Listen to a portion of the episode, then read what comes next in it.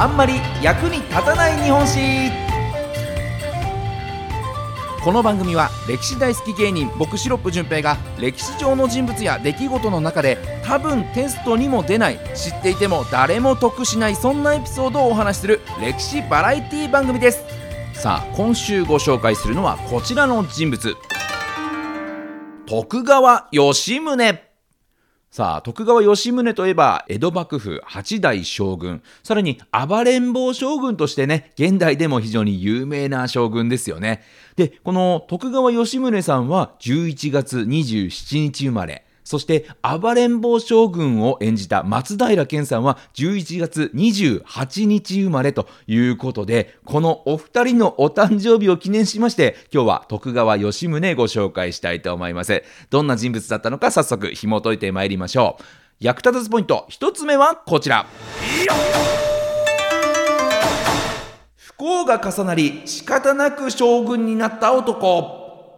さあ、この徳川吉宗さん。徳川家康のひ孫にあたる人物なので、まあ、由緒正しき徳川家の生まれではあるんですけれども、将軍家の直系の子孫ではなく、こう分家筋にあたる紀州徳川家の四男坊だったんですね。なので、そのままいけば将軍になる立場の人物ではないどころか、まあ、四男坊ということで、紀州徳川家を継ぐ立場ですらなかったんですね。ただ、なぜか上のお兄さんたちが偶然にも連続で急死してしまいまして、棚ぼた的に紀州徳川家を継ぐことになるんです。で、それでもまだ将軍になるなんて想像もできないような立場なんですけれども、五代将軍の綱吉さん、そして六代将軍家信さん、さらに七代将軍家継さんが7年間ぐらいのうちに相次いで亡くなってしまうんです。で、7代家継の兄弟も早くに死んでしまっていたこともあり、将軍家の血が途絶えてしまったんですね。で、こう将軍というのは社会の授業でも習いましたけど、徳川宗家の他に、尾張徳川家、紀州徳川家、水戸徳川家の御三家と呼ばれる家から出すことができる決まりで、序列としても尾張、紀州、水戸の順と決められていたので、まだ紀州の殿様である、ね、この吉宗さんは全く将軍になる可能性というのはなかったわけなんですね。まあ、尾張がいますから。八代将軍候補の筆頭としては、尾張の徳川義道さんという人物だったんですけれども、ある日、この義道さん、食事をしていたら、急に血を吐きまして、死亡してしまったんですね。さらに、尾張徳川家を継いだ、この義道さんの息子さんというのも、3ヶ月後、たった3歳で謎の死を遂げているんですね。で、それでもまだ尾張徳川家を継いだ人物が次の将軍候補になるわけなんですけれども、六代将軍家信さんの奥さんという方が急にですね、あの、そういえば、夫は後継者には吉宗さんがいいなって遺言残してましたよって、急に今更言い出しまして、結局、吉宗が八代将軍に就任することになったという流れなんですよね。ですから12年間で将軍ですとか将軍の候補者になる人関係者が9人も急死してしまった。偶然にも不幸が重なったことで吉宗さんは将軍になったと。偶然ですよね、これね。えー、何やらね、あのー、この尾張、えー、徳川家の人間は、なんかこう、記録としてですね、最近、この家の周り、ね、邸宅の周りを、こう、紀州の、こう、スパイみたいなやつがうろうろ嗅ぎ回ってるんだよねっていうのをなんかこう、こぼしてたというふうには残ってるので、まあそういった周りスパイみたいなやつがいたという説はありますけれども、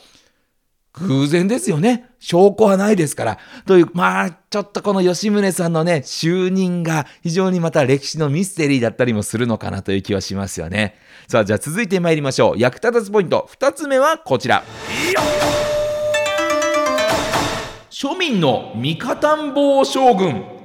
まあ、暴れん坊将軍とは言われてますが、実は庶民の味方であった人なんですよね。まあ、吉宗さんといえば、増税と倹約で庶民の生活をむしろ苦しめたという面があるんですけれども、ただその一方で常に庶民の目線に立とうとしていった名君としても知られております。庶民からね、意見を吸い上げるための目安箱というアンケートボックスのようなものを設置したというのが非常に有名ですけれども、実はこれって将軍になる前から庶民の声を聞くことの大切さというのを知っていたと言われてまして、まだ将軍どころか紀州の殿様にもなっていない若い頃から城下の町を歩き回って庶民の暮らしを見て回っていたんですね。で、ある時、商人の夫婦が喧嘩をしていたところに出くわします。で、その夫婦のお隣さんが、こう、喧嘩の仲裁に入ろうとするとね、その夫婦は、なんだあんたえー、殿様の言葉ならまだしも、隣の人の言葉なんて聞けるわけないだろあんた邪魔しないでくれというふうにね、隣人を罵ったんですね。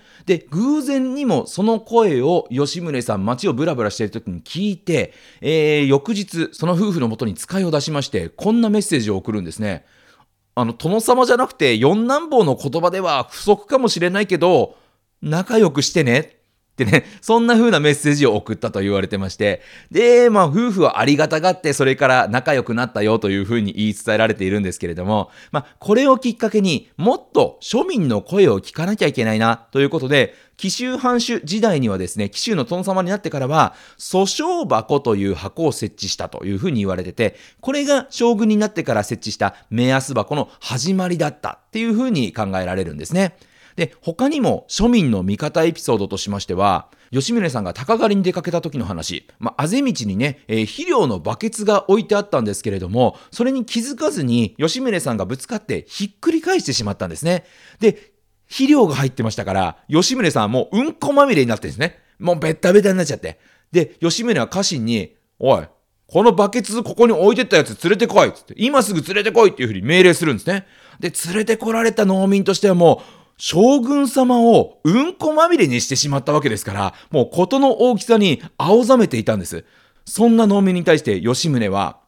田んぼを肥やして、これから実りを豊かにしようと、せっかくここにうんこを置いてたのに、うんここぼしてごめんね。無駄にしちゃったうんこの代わりに、この服あげるわということで、なんとそのうんこまみれの服を農民にプレゼントしたと言われてるんですよね。で、うんこまみれであっても、将軍の着ている服、もちろん高価なものですから、農民が買えるようなものではないんですね。で、農民はありがたがって平服しまして、この服を受け取ったというふうに言われております。だから、うんこまみれになってね、殿様であれば何やってくれてるんだって怒るのかと思いきや、なんと、庶民の暮らしと気持ちに寄り添う本当立派なお殿様だったんだなということがわかるエピソードなんです。ですから暴れん坊というよりは味方ん坊だったんじゃないかなという気がしますね。じゃあ最後参りましょう。役立たずポイント3つ目はこちら。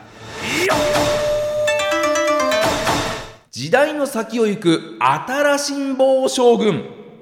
さあ、えー、歴代将軍の中でも好奇心が非常に旺盛で新しいものを好む人物だったので、こう、蘭学、オランダの学問ね、ヨーロッパの学問を積極的に取り入れて医学の発展にも貢献したり、貧しい町民が無償で医療を受けられる病院なども開設したというふうに言われてるんですけれども、新しいもの好きで言うと医学だけではなく動物も興味があったようでして、まあ、暴れん坊将軍といえばね、白馬に乗っているイメージなんですが、なんとベトナムから入ってきた象が吉宗に献上されたなんていうこともあったそうなんですね。で、長崎に入ってきた象が2ヶ月間もかけてゆっくりゆっくりと江戸まで歩いてきて将軍に謁見したというふうに言われております。で、象はね、江戸に入る前、まあ長崎から歩いてきますから、途中、京都の御所にも立ち寄りまして、天皇にも謁見して、ちゃんとね、あの、芸を仕込まれていたんで、この天皇に対してお辞儀をしたなんていうふうに言われてますね。ただ、天皇に会える存在というのは、身分がしっかりと決められているので、わざわざ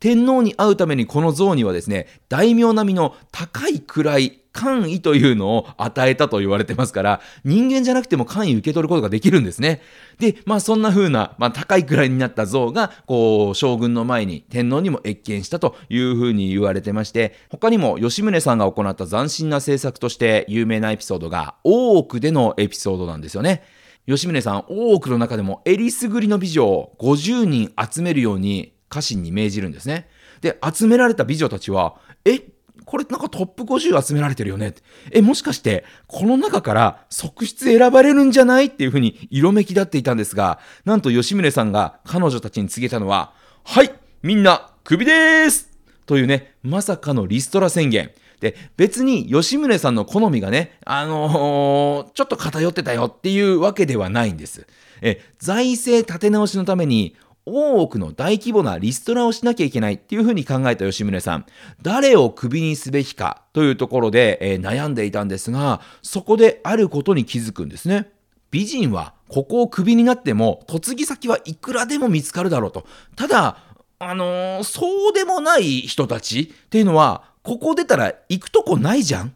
だったらクビにするのは美人だよねっていうことで、まあ、正直自分の欲だけを考えればね、の美しい人たちをはべらしておいた方がいいでしょうに、好みの女性を残せばいいのに、全体を考えたからこそ、この美人をクビにしようという判断に至ったということなんですよね。まあ、こうした新しい感覚を持った将軍だったからこそ、暴れん坊将軍と呼ばれて、そして、えー、後世、ね、後の世であの松平健さんというかっこいい暴れん坊将軍が誕生することになったんだといういうことなんでしょうね。ということで今日は11月27日生まれの吉宗さん。さらに11月28日生まれの暴れん坊将軍松平健さんのお誕生日を記念しまして徳川吉宗ご紹介しました。また来週お耳にかかりましょう。さよなら。